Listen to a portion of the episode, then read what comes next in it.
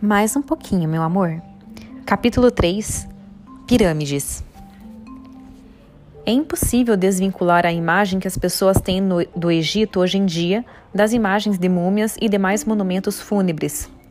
Quem não está acostumado com os avanços da arqueologia pode pensar que se trata de uma profissão no mínimo mórbida, já que lida o tempo todo com restos materiais e humanos.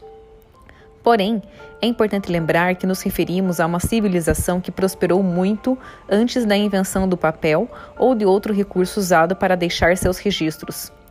Assim, é natural que se, que se procure pistas sobre o que aconteceu naquela época remota, não só nos monumentos normais, como também nos túmulos. Quem tem a oportunidade de visitar os museus europeus fica extasiado quando se conhece as coleções de objetos egípcios descobertas em escavações nesses mesmos túmulos. A gente não conseguiu ver, né, meu amor? Estava fechado. Hum.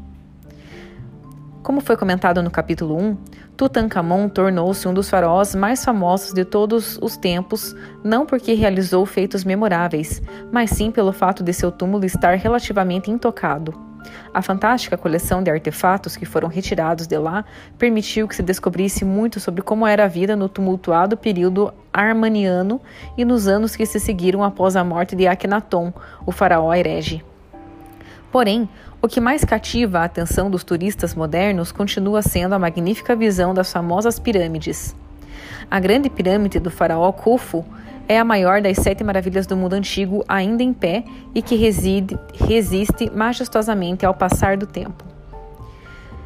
Tanto que ela e suas vizinhas geraram um antigo provérbio egípcio que diz que, abre aspas, todos temem o tempo, mas o tempo teme as pirâmides, fecha aspas.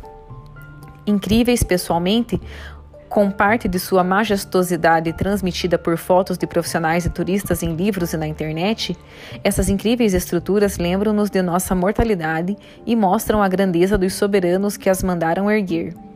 Até a de Menkauré, a menor de todas, impressiona como uma espécie de facsímile da Grande Pirâmide, que por sua vez encantou os governantes islâmicos a ponto deles se lançarem numa caça ao suposto tesouro que nela estaria enterrado.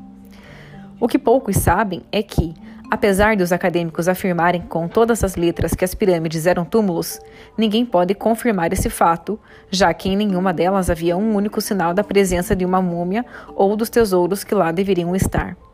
Nesse ponto, sem dúvida, Tutankhamon levou vantagem, pois se livrou de uma maneira ou de outra dos famosos ladrões de túmulos.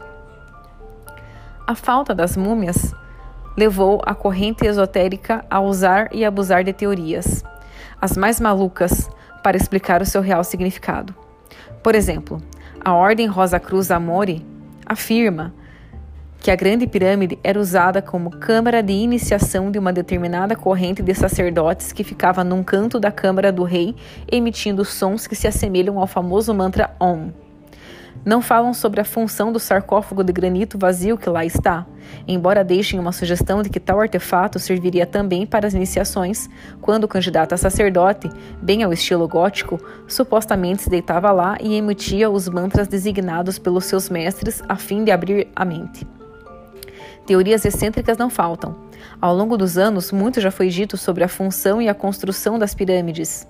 Hoje em dia, são cerca de 80 pirâmides sobreviventes espalhadas ao longo das terras desérticas que se aproximam das cultivadas e geraram necrópolis famosas como Saqqara, onde está a pirâmide de degraus do faraó Djoser, já comentada no capítulo anterior. Dashur, onde estão as pirâmides inacabadas do faraó Snefru, e Meidum, com outras obras atribuídas aos faraós Uni, da terceira dinastia, e ao já citado Snefru. Veremos as principais ainda neste capítulo. Porém, vamos fazer uma rápida introdução histórica ao assunto para que o leitor entenda bem o porquê dos faraós posteriores como Sete I, Ramsés II e mesmo Tutankhamon escaparam de construir semelhantes tumbas. O Egito no período pré-dinástico. Como vimos nos capítulos anteriores, houve um período em que foi necessário realizar uma unificação do Egito como nação. Os faraós daquele tempo são uma questão de discussão, pois até hoje não se tem muita certeza se existiram ou não. Mesmo o lendário escorpião rei, cuja forma correta seria rei escorpião e não o contrário, que virou tema de filme de Hollywood, teria sido uma figura real e vivido anteriormente à época de Narmer, ou Nemes, o primeiro unificador do futuro império. Nesse período, as atenções concentram-se numa cidade chamada Nakada, na margem oeste do Nilo. Também era conhecida no Antigo Egito como Nubt e na Antiguidade Clássica como Ombos. Seu nome originou-se da palavra egípcia antiga Nub, que significa ouro, uma referência à proximidade de minas desse metal precioso no deserto do leste. A cidade fica próxima a uma necrópole do período pré-dinástico. Foi a grande quantidade de artefatos encontrados por lá que permitiram datar a cultura egípcia. Sabe-se hoje que por volta do fim do período conhecido como Nakada II, Nakada II, cerca de 3.500 a 3.200 a.C., o longo processo de desenvolvimento que havia começado durante o quarto milênio a.C. culminou na criação de uma monarquia, de um Estado, de arquiteturas e dos primeiros sinais de um sistema de escrita. Nesta época, nem falamos sobre dinastias, embora esses governantes lendários sejam considerados como da dinastia Zero. Com a criação de um rei e de uma monarquia centralizada, o Egito deixou o período pré-histórico e entrou no chamado período pré-dinástico, também conhecido como período identificado como Nakada III, que teria durado entre 3.200 e 3.000 anos antes de Cristo. A formação crescente dos centros proto-urbanos tornou-se necessária devido a uma dificuldade dos habitantes em encontrar lugares para se estabelecerem. Isso levou ao fortalecimento do poder central e à criação de um líder, que se tornou o rei, responsável por organizar, regular e proteger as cidades. Esse poder era expresso por emblemas e legitimizado pela relação que o soberano tinha com uma entidade superior, ou seja, com um deus. Essas foram as bases da futura civilização faraônica, em que o rei era o líder de um sistema centralizado, da qual a pedra angular era o palácio real, um conceito tão forte que eventualmente o rei e sua habitação tornaram-se um e o mesmo. Daí a origem do termo faraó, significando casa grande. Também a religião e a arquitetura, que se tornariam a religião do Estado, ou seja, um grupo de atos de devoção que legitimariam o poder do rei como mediador entre o divino e o humano, que estava assim criado. Juntamente com o posto do faraó, com o posto de faraó, era criada a classe de oficiais que o ajudariam com a administração do país e de sua economia. Foi o surgimento da, do chefe desta classe que, no fim da segunda dinastia, passou a ser conhecido como Chati, ou, como chegou até nós, vizir. Vamos nos concentrar no aspecto histórico do período. Sabemos hoje, graças a registros como os já citado historiador egípcio Maneton, que havia numerosos reinos que mais tarde, durante o período Nakada I, entre 4.400 e 3.500 a.C., dividiram-se, e assim surgiram os reinos do Alto e do Baixo Egito. Ao norte, o papel de rei tomou forma na cidade de Buto, hoje conhecida como Teoafara, no delta do Nilo. Enquanto isso, no sul, a monarquia instalava-se em Nequen, próximo ao local onde hoje é conhecido como Com el Armar melhor conhecido dos pesquisadores modernos por seu nome grego, Hieracompolis, na margem esquerda do Nilo. Os reis de Buto escolheram como símbolo a coroa vermelha, com a deusa cobra Vajet como entidade protetora, enquanto os Hieracompolis optaram pela coroa branca, com o deus abutre Neket como protetor. O primeiro desses reis foi o lendário escorpião, cujo único registro que comprova sua existência foi a descoberta, em 1898, pelo egiptólogo inglês James Edward Kibble, de duas clavas que estavam no depósito principal do templo de Hieracompolis. Numa, o mítico rei é retratado com a coroa do Alto Egito e com um aluvião na mão, num ritual possivelmente de fertilização dos solos após as cheias do Nilo. Na outra, encontrada em pior estado que a anterior, o mesmo rei escorpião aparece sentado num trono com a coroa do Baixo Egito, com um falcão em sua frente que ataca o inimigo. Seja como for, muito pouco se conhece sobre os fatos a respeito desse período. Há ainda o nome de dois outros reis, Ra e Sechen, antes da aparição de Narmer, o unificador e último rei desta dinastia Zero. Para alguns egiptólogos que dissociam Narmer de Menes, foi exatamente este o último, Menes, quem fundou a primeira dinastia. Foi durante o reinado de Menes que foi fundada uma segunda capital, In-Hedj, que depois teria o nome de Mênfis, que permitiu que o território egípcio fosse melhor controlado e que fosse mantida uma coesão entre o norte e o sul.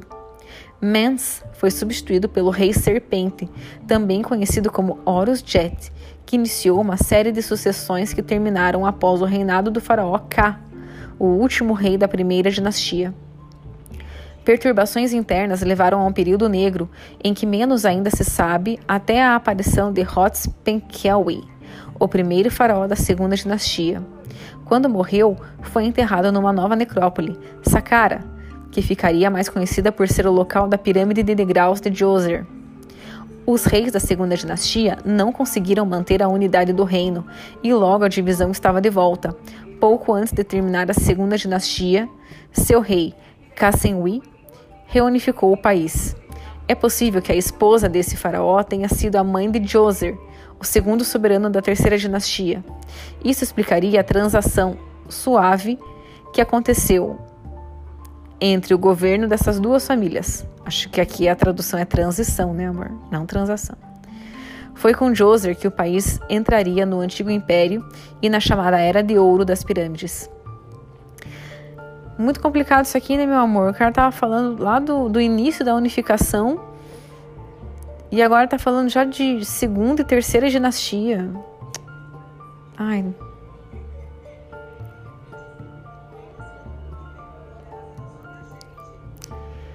A pirâmide de degraus de Djoser. Foi sob o controle da terceira dinastia que o Egito viveu seu período mais áureo. Foram registrados grandes desenvolvimentos na estrutura social adotada e também nas áreas filosófica e religiosa. No período anterior, o túmulo real era intimamente ligado à afirmação do poder terreno do faraó uma expressão material parecida com a observada no caso do Palácio Real. Foi na nova dinastia que o túmulo também se tornou um símbolo da divindade do faraó, de sua sobrevivência após a morte terrena e de seu poder celestial que ia além da morte e que beneficiaria o país inteiro. É aí que entra a figura lendária de Inhotep, de quem já falamos no capítulo anterior.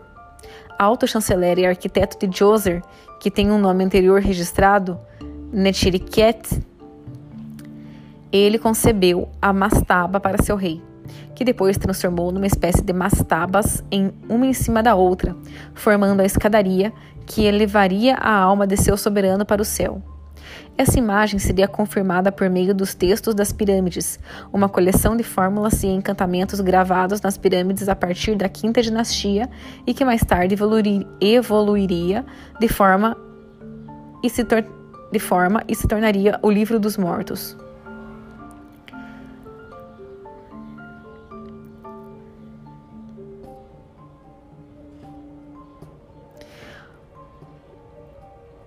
O autor italiano Alberto Siliotti, jornalista especializado em história antiga, descreveu um pouco sobre Saqqara em seu livro Guia para as Pirâmides do Egito. Talvez a gente tenha que ler esse, né, meu amor? Diz ele que não se sabe ao certo se Djoser foi mesmo o primeiro rei da terceira dinastia, mas que ele certamente foi o primeiro a usar a pirâmide de degraus, também conhecida como pirâmide escalonada, para expressar o novo conceito que o faraó tinha de seu poder. Devido à falta de fontes escritas, não se conhecem os rituais que eram celebrados naquele tempo, mas aparentemente tanto a pirâmide quanto seus anexos estavam em harmonia com os ritos que haviam começado recentemente, incluindo uma cerimônia de celebração conhecida como Heb Sed, Festival de Sed, cujas cerimônias re regeneravam as forças do rei, garantindo que seu poder e a unidade do país fossem mantidos. Duas inovações introduzidas nesse período foram a construção do templo funerário, em que o culto do divino faraó era praticado e os RAM detectar que houve algumas alterações em seu planejamento durante a construção. Nossa, o que será que significa isso? Serão detectar. Ele não explica. O núcleo é uma estrutura de pedra em forma de caixa quadrada com 63 metros de lado e, 80, e 8 de altura. Então, o núcleo é uma estrutura de pedra em forma de caixa quadrada com 63 metros de lado e 8 de altura. Depois, essa base foi ampliada com mais 4 metros de cada lado. Numa terceira fase, foram acrescidos 8,53 metros apenas na face leste da base. Por fim, os construtores ampliaram cada um dos lados em mais 3 metros e transformaram a base no primeiro estágio de uma pirâmide de 4 degraus. Foi nessa etapa que a pirâmide atingiu 43 metros. Na derradeira fase, os construtores ampliaram o monumento nas direções norte e oeste e a altura cresceu em 2 degraus, atingindo os finais 60 metros. Abaixo da pirâmide está uma câmara mortuária, um conjunto de passagens e pequenas câmaras usadas para armazenar o equipamento funerário e para o sepultamento dos membros da família real. Dessas galerias saíram vários objetos como pratos, travessas, vasos de alabastro e xisto, cristal de quartzo e diversas outras pedras. Curiosamente, não havia qualquer traço de comida ou outra substância nos frascos, pois bastava apenas a presença do vasilhame e a recitação de uma fórmula mágica para assegurar um suprimento constante do que deveria conter cada recipiente. A câmara mortuária está no fundo de um poço de 7 metros de lado, com 28 metros de profundidade. É composta por um compartimento de 2,97 metros por 1,67 m, construída com granito rosa de Assuã. A câmara mede 1,67 m e em seu teto há uma abertura por onde o corpo do faraó foi descido durante o funeral. Depois que a múmia estava no lugar, a abertura foi tampada com um bloco de granito de quase 2 metros de comprimento e cerca de 3 toneladas. Todo o resto do poço foi preenchido com pedras. No interior da câmara foi encontrada uma múmia, mas não se sabe se era de Djoser.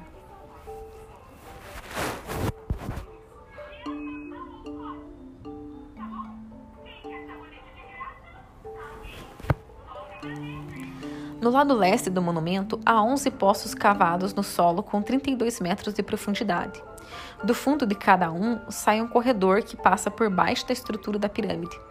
No fim de um desses corredores foram encontrados dois ataúdes de alabastro, dos quais um continha a múmia de um menino. Em alguns dos outros corredores foram achados pedestais de pedra calcária que eram destinados a sarcófagos parecidos com o do menino. Os arqueólogos acham que os corredores eram túmulos destinados aos membros da família real.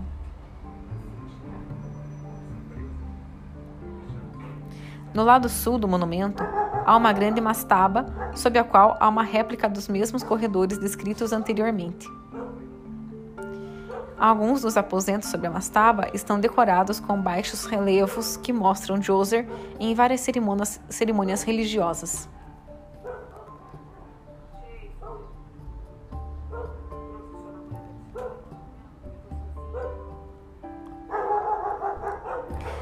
As duas pirâmides de Snefru.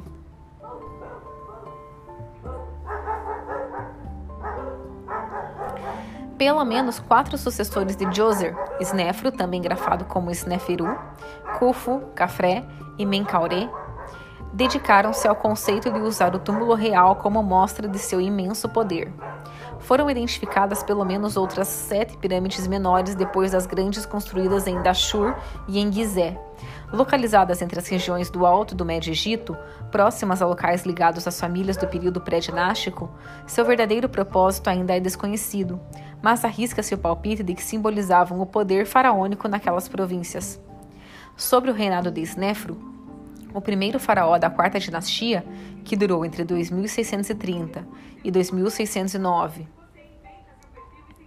antes de Cristo, de, antes de Cristo, as pirâmides assumiram sua forma final como expressão de uma importância crescente dada ao culto solar associado com o culto ao faraó, um conceito que continuará a se desenvolver e dará, por fim, origem à construção dos templos da mesma divindade durante a quinta dinastia. Com a evolução do conceito religioso, o conceito de Intotep, de uma escada celestial, não era mais necessário, sendo que em seu lugar surge a face lisa da pirâmide como reflexo dos raios solares na pedra, uma maneira diferente de representar a ascensão celeste do faraó. Snefro modificou a pirâmide de degraus de Riuni, o último faraó da terceira dinastia. Nossa Senhora. Já tô, eu tô completamente perdida, meu amor. Snefro modificou a pirâmide de degraus que Iuni, o último faraó da terceira dinastia, havia construído em Meidum, a cerca de 60 quilômetros do Cairo, e a converteu num novo visual. Após Djoser, os egípcios tentaram ainda construir uma nova pirâmide de degraus, desta vez com sete degraus, que terminou ruindo e foi abandonada.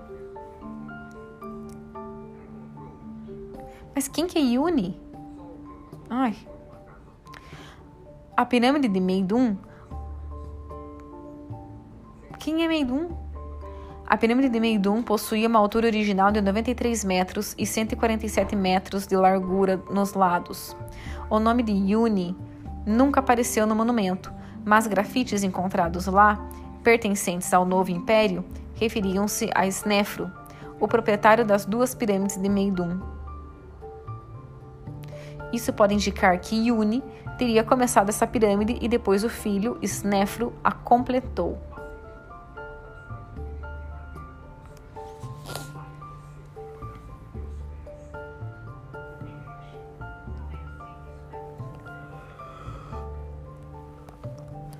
Aparentemente, Snefro preencheu os espaços dos degraus e mudou a aparência externa do monumento.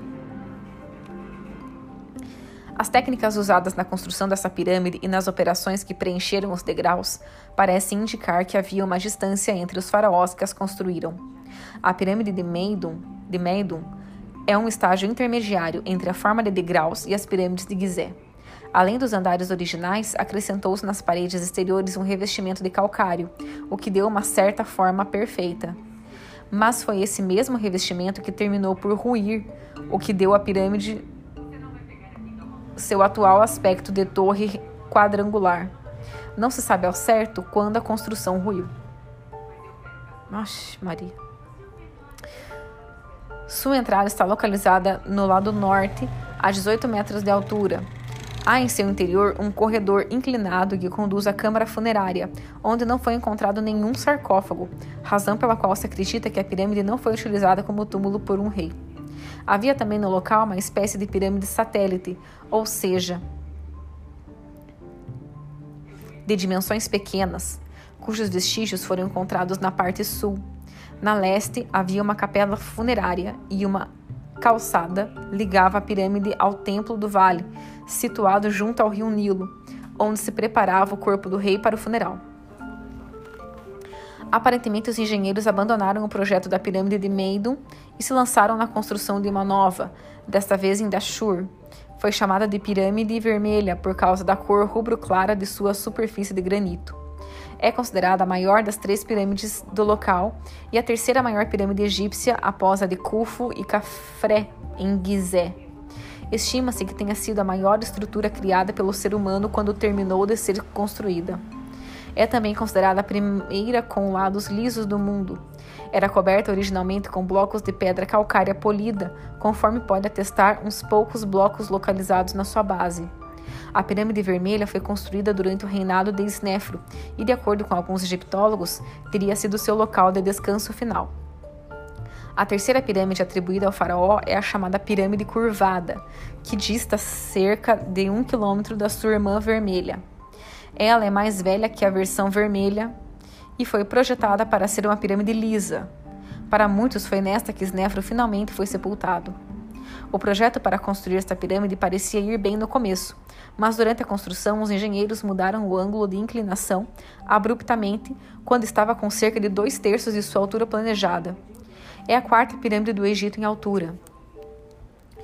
O egiptólogo alemão Ludwig Borchardt o mesmo que descobriu o famoso busto de Nefertiti exposto no Museu de Berlim, teorizou que a inclinação foi causada pela necessidade de terminar a pirâmide mais rapidamente, talvez devido à súbita morte do rei. Seja como for, o mistério das circunstâncias que circundam a construção das três pirâmides atribuídas a Snefro deverá continuar por algum tempo. Que coisa mais complicada, né, meu amor? Ai, esse escritor, ele não é. Ele, ele não tá conseguindo amarrar bem a, a, a narrativa. Complicado de entender. Eu não vou ficar reclamando. Aliás, eu vou sim. Vou ficar reclamando sim.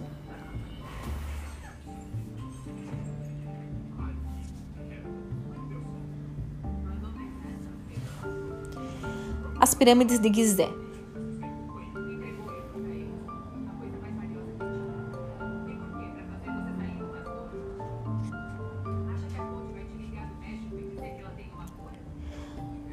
Muito já foi falado sobre as três pirâmides de Gizé. A maior parte do material apresentado não possui uma conclusão interessante, nem mostra algum detalhe que esclareça quem foram os faraós que a construíram, que as construíram. Para piorar a situação, os esotéricos continuam incansáveis em sua busca por provas que estariam escondidas em algum lugar desses monumentos, que mostrariam que os egípcios seriam descendentes dos Atlantes que fugiram da catástrofe da submersão da ilha. Vamos falar de maneira sucinta um pouco sobre cada uma das pirâmides principais egípcias. Comecemos com a de Khufu. A Grande Pirâmide, segundo o que se conhece hoje por. Ai, meu amor, vai começar de novo, tá?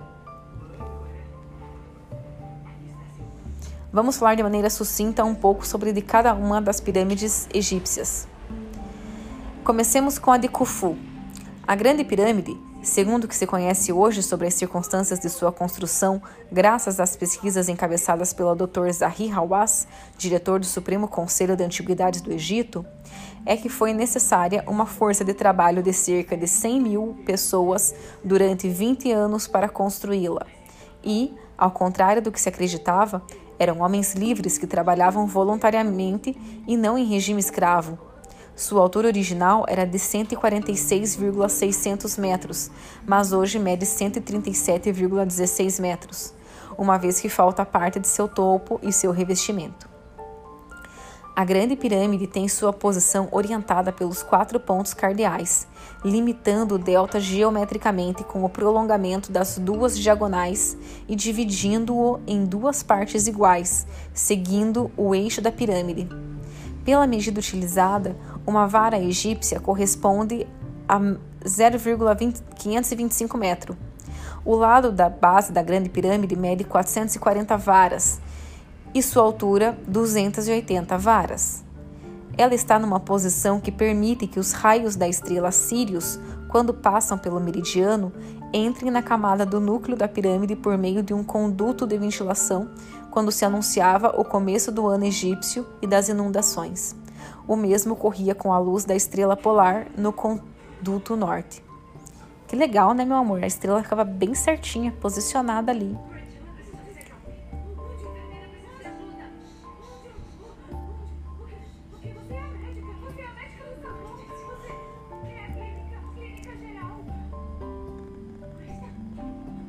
Há uma hipótese vigente para a origem dos 2 milhões e 600 mil blocos que formam o corpo da pirâmide.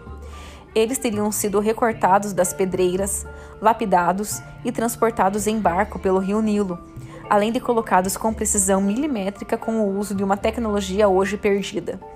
O que mais levanta suspeitas sobre sua construção é o fato de seu interior não possuir nenhuma inscrição, em contraste com as outras edificações egípcias ricas em escritos.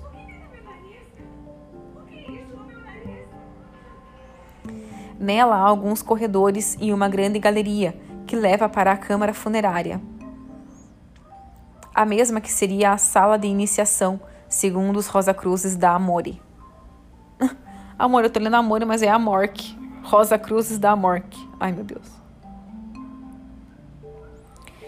Há ainda duas outras câmaras, uma chamada de Câmara da Rainha, embora não tenha vestígio de nenhuma mulher lá enterrada, e a Câmara Inacabada, que entrava no solo. Não se sabe se estes aposentos eram para despistar os ladrões ou se faziam parte do plano de construção original e foram por algum motivo abandonados no meio do caminho. Passemos agora para as de Cafré. Seus atuais 143 metros de altura possuem paredes menos íngremes que as da pirâmide de Khufu, além de ter restos do revestimento de pedra calcária e granito vermelho que a faziam brilhar com o sol. Já foi conhecida como a Grande Kefren. Perto dela há a Esfinge, cujo rosto pensa-se ser uma reprodução de Cafré. Possui duas entradas, ambas a 12 metros a leste, a leste do ponto central de sua face norte. A primeira está a mais ou menos 15 metros de altura em relação ao solo, enquanto a outra foi escavada diretamente no chão e abaixo da entrada original. Da entrada superior é possível ver um corredor inclinado, baixo e estreito, que desce pela estrutura da pirâmide até entrar na rocha, quando muda para uma posição horizontal e segue até o centro, onde se encontra a câmara funerária. Há granito vermelho no teto, piso nas paredes de toda a seção inclinada e uma pequena parte da seção horizontal. Bem próximo do fim do granito, há canaletas verticais talhadas nas paredes que serviam para receber uma porta levadiça, cujos restos ainda estão no local. A câmara mortuária foi esculpida nas rochas. O teto é formado por lajes de pedra calcária assentadas no mesmo ângulo das faces do monumento. A câmara mede 14,17 metros no sentido leste-oeste, 5 metros de largura e 6 metros de altura. 6,85 metros de altura. Em seu interior há um sarcófago com 2,43 metros de comprimento por 1,68 de profundidade. Como na Grande Pirâmide, não há nenhum sinal de múmia. Na entrada inferior, há um corredor cavado na rocha que segue um trajeto igual ao corredor superior, num caminho bem curto que sobe abruptamente e surge no chão da seção horizontal do corredor superior. No corredor inferior não há granito nas paredes, apenas uma porta levadiça. Na parede leste, numa seção plana, há uma passagem em declive que dá numa câmara que mede 10,43 metros de comprimento por 3 de altura e 2,56 de altura. Ai, complicado, né, meu amor? Sem ver. Passemos, por fim, para a pirâmide de Menkauré, a menor de todas. Como foi dito no capítulo anterior, suspeita-se que a pirâmide deste soberano tenha sido bem menor que as demais porque ele morreu de repente. O fato é que o trabalho deste monumento foi terminado às pressas e usou-se material de qualidade inferior às demais pirâmides. Até mesmo algumas partes foram deixadas inacabadas. Cada lado da base mede 108 1,66 metros, que perfazem uma área ocupada de 11,807 metros quadrados. Sua altura original era de 66,44 metros, hoje reduzida a 62,18 metros. Cerca de 16 carreiras inferiores são revestidas de granito vermelho, em algumas delas do tipo polido e em estado bruto em outras. Os subterrâneos da construção mostram que houve uma mudança em sua construção. Inicialmente cavou-se um corredor descendente que atravessava a rocha e que levava a uma câmara mortuária retangular. Depois, o piso dessa câmara foi aprofundado e um segundo corredor foi aberto por baixo do primeiro. Especula-se que essa mudança foi pelo fato de ter se decidido pelo aumento do tamanho do monumento, o que fazia com que fosse necessário construir o corredor numa posição mais baixa para preservar a entrada na face norte da pirâmide, numa mesma altura com relação ao solo. O segundo corredor, por sua vez, é revestido de granito até quando entra na rocha. Naquele ponto começa uma seção horizontal e o corredor é ampliado, formando uma antecâmara que apresenta as paredes de pedra decoradas com painéis esculpidos em relevo. Na passagem para a câmara mortuária, há três portas levadiças de granito que se encaixam em canaletas verticais talhadas na parede. Especula-se que tais portas eram baixadas por meio de cordas que corriam sobre cilindros de madeira fixados no topo de cada canaleta. Sob esse conjunto, há ainda duas outras câmaras e uma rampa de acesso que parte de clive. Sob esse conjunto, há ainda duas outras câmaras e uma rampa de acesso que parte declive do centro do piso da câmara mortuária original e termina numa curta passagem horizontal. Ai, coisa estranha. A primeira câmara fica à direita da passagem e é um recinto retangular com quatro cubículos fundos em sua parede leste e dois na parede norte, todo escavado na rocha. Os arqueólogos afirmam que os primeiros quatro recintos destinavam-se a receber as quatro vísceras do faraó, em seus respectivos vasos canopos, enquanto os demais se, se destinavam a receber as coroas reais. A segunda câmara está no outro extremo da passagem e visava substituir a câmara mortuária original. Seu piso, paredes e teto são totalmente de granito. Nela foi encontrado um sarcófago vazio que se perdeu quando o navio que o transportava para a Inglaterra naufragou na costa espanhola. Era retangular, feito de basalto, e suas faces externas estavam esculpidas com painéis decorativos. Há ainda outros detalhes sobre as três pirâmides que, juntos, encheriam um único livro. Porém, para não sobrecarregar o leitor com dados e informações, apresentamos somente as mais interessantes. Se são o suficiente para desvendar o mistério sobre o que aconteceu naqueles três lugares, só o tempo e as novas pesquisas arqueológicas dirão. Mas o fato é que o verdadeiro propósito das pirâmides está um tanto longe do que as correntes esotéricas querem afirmar. Não há muitos segredos a serem revelados por lá, a não ser que aqueles, a não ser aqueles que sejam de real valor histórico. Hum, não sei, meu amor. Tô achando. Não estou super de acordo, de acordo com esse escritor aqui. Precisamos de mais referências. Um beijo e até a próxima.